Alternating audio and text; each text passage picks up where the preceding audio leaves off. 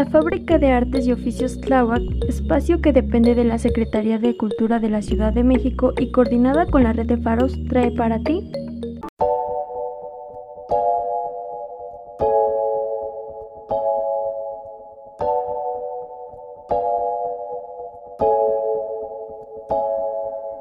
Hola, ¿qué tal? Yo soy Gaby de la U.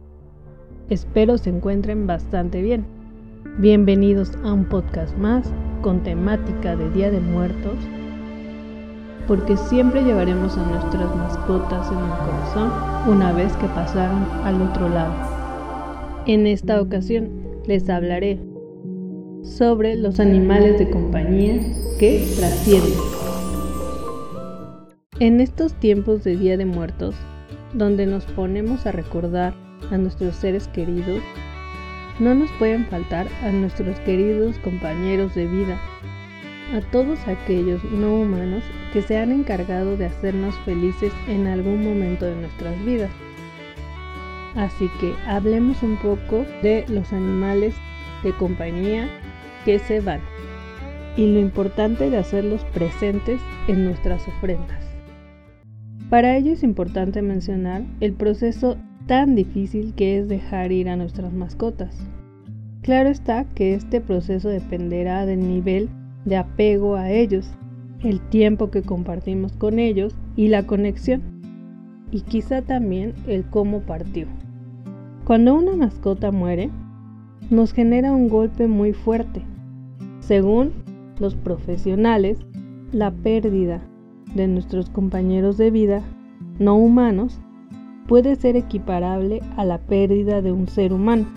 También conlleva un duelo por el que tenemos que pasar, el cual puede durar desde seis meses hasta un año, incluso más. Todo depende del proceso de cada persona, porque cada persona es diferente. Actualmente podemos cremar a nuestras mascotas, no importando el tamaño o la especie. Todos decidimos qué hacer con nuestras mascotas cuando se van. Pero una buena forma de honrar su vida es el hecho de generar una pequeña despedida que nos ayudará en el proceso del duelo e incluso realizar algún ritual según nuestras creencias. Y cada año poder recordarlos el Día de Muertos. Dedicarles también un pedacito de nuestras ofrendas. En la ofrenda podemos incluirles un retrato de nuestra mascota, una veladora, flor de cempasúchil, comida y juguetes que más le gustaba a nuestra mascota. Dicen que los animales que trascendieron regresan cada día de muertos. Así que no los dejemos de recordar en nuestras ofrendas. Ahora bien, se sabe que las sociedades mesoamericanas eran observadoras de la naturaleza y tuvieron un gran respeto hacia ella. Esto se ve reflejado en sus distintas manifestaciones culturales en donde los animales se consideraban sagrados. Según la cosmovisión zapoteca, las tonas y son animales que marcan nuestra vida desde que nacemos. Esto quiere decir que son nuestros protectores de vida por el paso en la tierra. Otro dato interesante, según los náhuatl y los mayas, el perro ha sido el guía de los espíritus de los muertos hacia el inframundo considerado como el compañero inseparable de los humanos.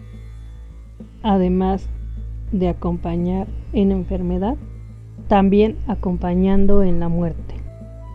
El perro prehispánico, el Xoloitzcuintli. Sin embargo, con el pasar del tiempo, en alguna parte de la historia, en general, los animales dejaron de ser considerados como sagrados o como seres mágicos y solo a ser considerados como alimento, como diversión. Y una cosa terrible que ha sucedido y que continúa sucediendo es el terrible maltrato animal, el cual debe dejar de existir. porque los animales solo vienen a este mundo por un corto periodo de tiempo a hacernos felices, a hacernos compañía en muchos de nuestros momentos de vida sin pedirnos absolutamente nada a cambio. Siempre están ahí esperando nuestra llegada cuando salimos de casa. Nos escuchan, nos ven, nos vigilan, nos hacen reír y están ahí, presentes. Así que yo creo que al final debemos considerar y respetar sus vidas y dejar de maltratarlos. Así que si tú tuviste un perro, un gato o alguien que te acompañó por mucho tiempo en alguna parte de tu vida y fue muy importante, le puedes ofrecer una pequeña parte en tu ofrenda. Tal vez si regresen a visitarnos, aunque ya no los podamos ver. Así les externamos que los extrañamos, que los seguimos recordando. Es una forma de agradecerles, ¿no creen?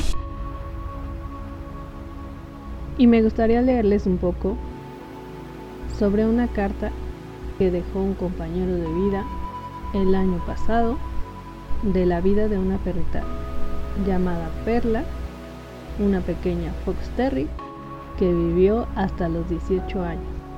Esta carta se la dejó a sus dueños, esperando que sea de su agrado.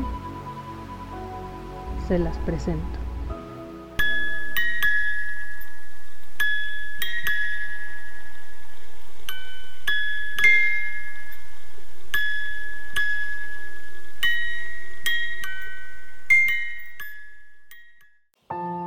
Sé que están muy tristes porque me he ido, pero quiero que sepan lo mucho que fui feliz con ustedes.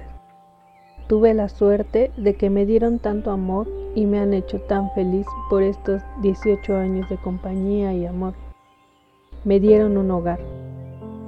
¿Tienen idea de lo importante que fue eso para mí? Mi vida empezó cuando los conocí. Cuando necesitaron de una mano, yo les di mi patita.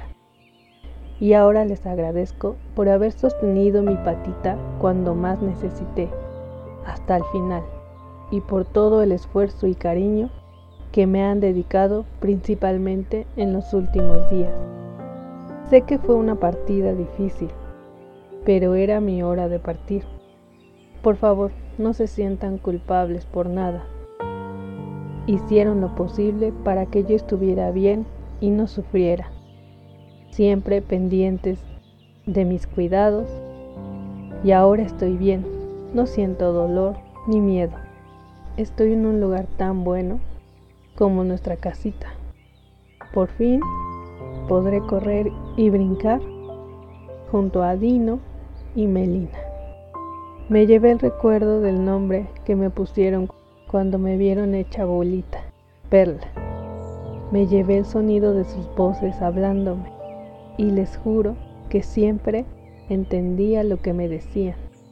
Me llevé en el corazón cada caricia que me dieron, cada comidita sabrosa que me regalaron, como el chicharrón, carne, caldito de pollo y cada momento que compartimos juntitos.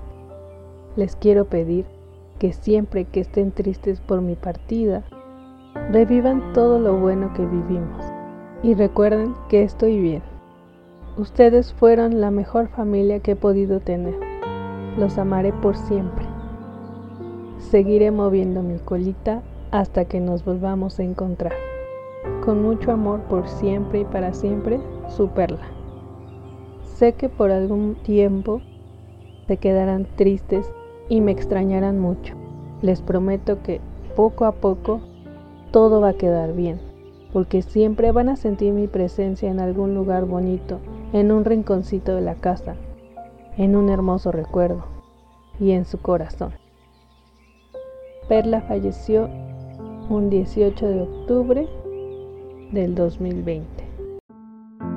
Esto en honor a todas las mascotas, a todos nuestros compañeros de vida que se han ido, en este caso especial y único el de Perla, el de Dino y el de Melina.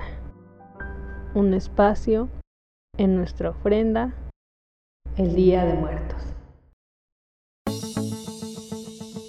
Pues hasta aquí ha llegado el podcast con temática de Día de Muertos, hablando de las mascotas que trascienden. Espero les haya gustado y no olviden seguir reproduciendo los podcasts en Spotify de La Farutlawa. Cuídense mucho. Nos vemos la próxima. Gracias.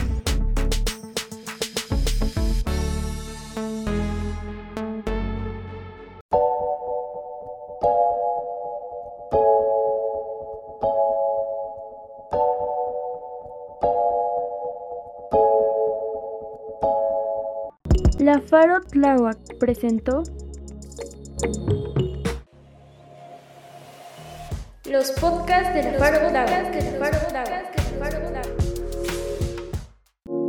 Los comentarios manifestados son responsabilidad de sus autores.